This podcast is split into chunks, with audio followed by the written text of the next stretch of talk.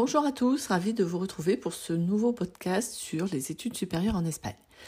Alors aujourd'hui, nous allons essayer de déblayer avec vous la question de où partir étudier en Espagne. Euh, tout d'abord, quand on va euh, envisager le choix d'une euh, filière d'études supérieures en Espagne, euh, on va devoir choisir entre euh, une université publique, une université privée, une région ou une autre, une ville ou une autre, une situation dans cette ville ou une autre. Donc on va euh, évoquer ces paramètres en commençant par où partir étudier en Espagne en fonction donc du choix de sa formation. Le premier critère qui va vous aider à déterminer où étudier en Espagne est bien celui de la formation que vous souhaitez réaliser. Si la plupart des universités proposent des cursus dans tous les domaines, art, commerce, droit, santé, technique, vous pouvez aussi parfois avoir intérêt à regarder des établissements d'enseignement supérieur spécialisés dans certains secteurs. La UTAD, par exemple, euh, qui est une école qui se situe dans les environs de Madrid, a développé des cursus d'excellence dans le domaine de la création digitale. Quand on dit création digitale, on parle jeux vidéo, cinéma d'animation par exemple. Il est très compliqué de rentrer à l'école des Gobelins à Paris, qui est la référence en France dans ce domaine, mais en tant qu'étranger et avec l'aide appropriée euh, que nous pouvons éventuellement vous apporter, vous pourrez rentrer à la UTAD, qui est, elle, la référence en Espagne dans ce domaine, votre admission sera plus simple et l'accès est donc parfois plus facile euh, pour une école en Espagne que pour une école en France. Autre exemple, l'ESIC, par exemple, qui est reconnu pour son expertise dans le domaine du marketing et qui est également à la pointe des formations en marketing digital, et cela dans l'Europe entière. Vous pouvez faire, euh, dans le cadre de vos études à l'ESSIC, un Erasmus à l'ESSEC par exemple. Et cerise sur le gâteau pour cette école, nous pouvons vous y obtenir une bourse que vous maintiendrez sur les 4 ans d'études par de bons résultats scolaires. L'ESAD, autre école de commerce, elle est située à Barcelone. Et tous les ans aux meilleures places des rankings européens en business, c'est aussi euh, éventuellement le choix de cette école qui vous permettra de faire le choix de où étudier en Espagne. Et pour terminer, on peut évoquer un autre exemple qui est l'IED, l'Institut européen du design, qui est une référence en Europe hein, dans, le, domaine des formations en design, mode, objet, intérieur, photo, beaux-arts, euh, tout, tout ce domaine-là. Euh, qui peut vous être plus facilement accessible si euh, vos compétences sont dans ce secteur-là que si vous souhaitez étudier dans, dans ce genre d'école en France. L'IED, par exemple, vous propose aussi des, une, un cursus donc euh, équivalent universitaire, hein, voilà, qui est, qui est important pour pouvoir continuer des études après éventuellement dans d'autres pays. Donc prenez le temps de vérifier ben, où sont enseignés euh, des études que vous voulez suivre. Et euh, en contrepartie, si vous avez une université en tête, vérifiez bien que euh, celle-ci propose la formation et une formation de qualité pour votre futur métier. Donc parfois, il est nécessaire de choisir une école spécialisée si le secteur l'impose.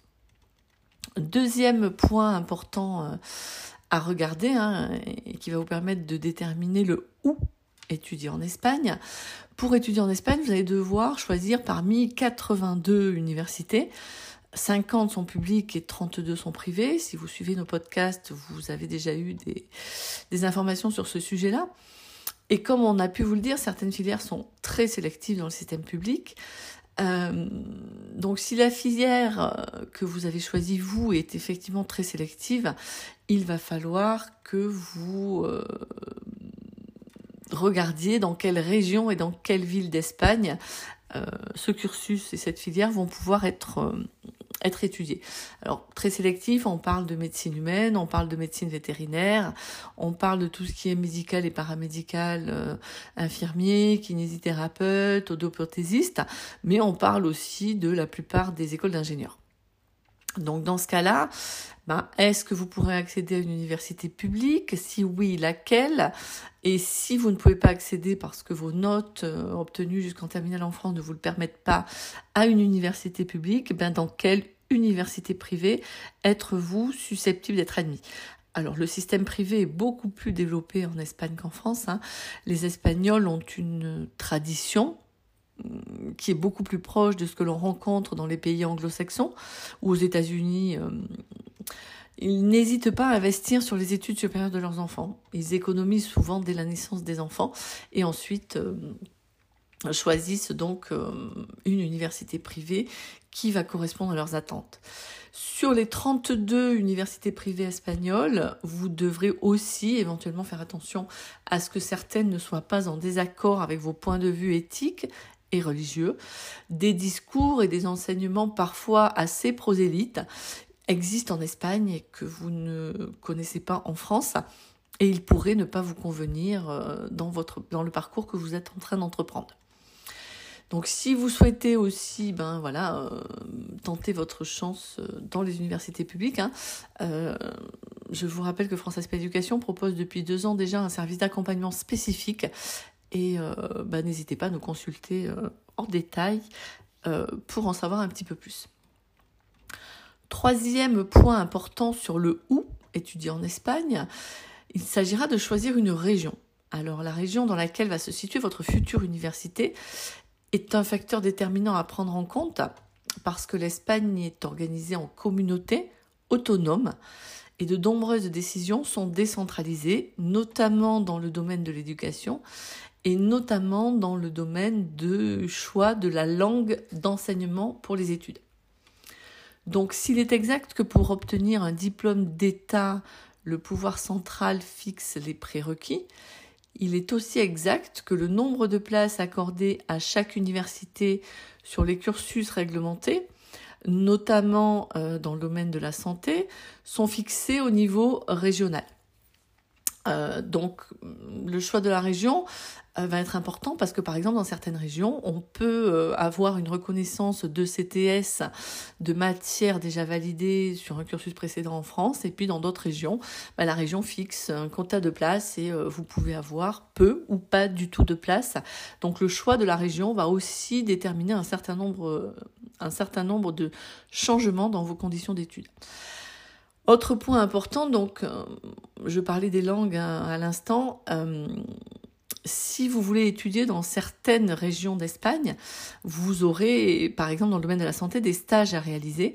Et si vous étudiez dans une région d'Espagne où euh, la langue co-officielle et prépondérante, ben vous devrez à la fois maîtriser l'espagnol, mais aussi maîtriser cette langue co-officielle donc je parle ici du catalan en Catalogne, du basque au Pays basque et du galicien en Galice. Euh, voilà, c'est pas quelque chose qui est anodin. Hein. Apprendre une langue complémentaire et valider un niveau pour avoir des patients en stage, il faut être conscient que c'est du temps qui est pris aux études en elles-mêmes, à l'approfondissement de certaines notions professionnelles. Et donc, ça va être quelque chose d'important pour vous à prendre en compte. On a un autre exemple hein, d'une autre région qui, euh, qui a une langue, euh, le valencien par exemple à Valence, euh, mais vous pourrez euh, dans 99% des cas réaliser vos études en espagnol, votre vie sur place en espagnol et vos stages aussi totalement en espagnol. Donc voilà, c'est c'est aussi important. Hein, voilà. Et puis un petit paramètre aussi sur les langues bah, qui peut changer la chose. vous avez appris l'espagnol en France. Sachez qu'il n'y a aucun problème à comprendre une personne, dans ce cas-là, de Castilla et Léon, dans des villes comme Salamanque ou Valladolid. Par contre, euh, il y aura certainement un temps d'adaptation si vous faites des études en Andalousie, où l'accent est extrêmement euh, fort et, on n'est pas forcément habitué, quand on apprend l'espagnol en France, à, comprendre cet accent-là et, euh, et donc en capacité de pouvoir comprendre des cours. Quatrième point important dans le choix de où faire vos études en Espagne, la ville. Alors la ville dans laquelle vous allez étudier bah, conditionnera elle aussi votre future vie en Espagne. Euh, parce que euh, le tarif des études, par exemple, dans les universités privées, va dépendre euh, de la ville dans laquelle vous réalisez ces études. Prenons un exemple des études d'architecture. Euh, vous allez devoir compter entre 13 500 et 14 000 euros par an euh, pour un campus euh, sur Madrid, alors que le campus de la même université situé dans l'île de Tenerife aux Canaries sera inférieur à 10 000 euros. Donc vous voyez bien que sur 5 ans d'études, euh, quand on multiplie, ça fait 20 000 euros de différence euh, de budget sur la totalité de ces études. Ça conditionne aussi euh, éventuellement le choix que vous allez accomplir au niveau de, la localisation de la ville. Et puis cinquième point, hein, encore plus que la localisation de la ville en elle-même, c'est la situation géographique dans une ville. Euh, vous devez savoir que l'emplacement de votre université peut varier euh, en fonction de la même ville. Prenons Madrid par exemple. Vous avez des universités en cœur de ville et puis vous avez des universités qui sont en périphérie à 30 minutes, 40 minutes de bus du centre de Madrid. Et ça va beaucoup changer votre vie. Alors je vais là aussi vous donner quelques exemples. Hein. Si vous étudiez à l'Université européenne de Valence, vous bénéficierez de la vie au cœur de la ville de Valence et à deux pas de la plage.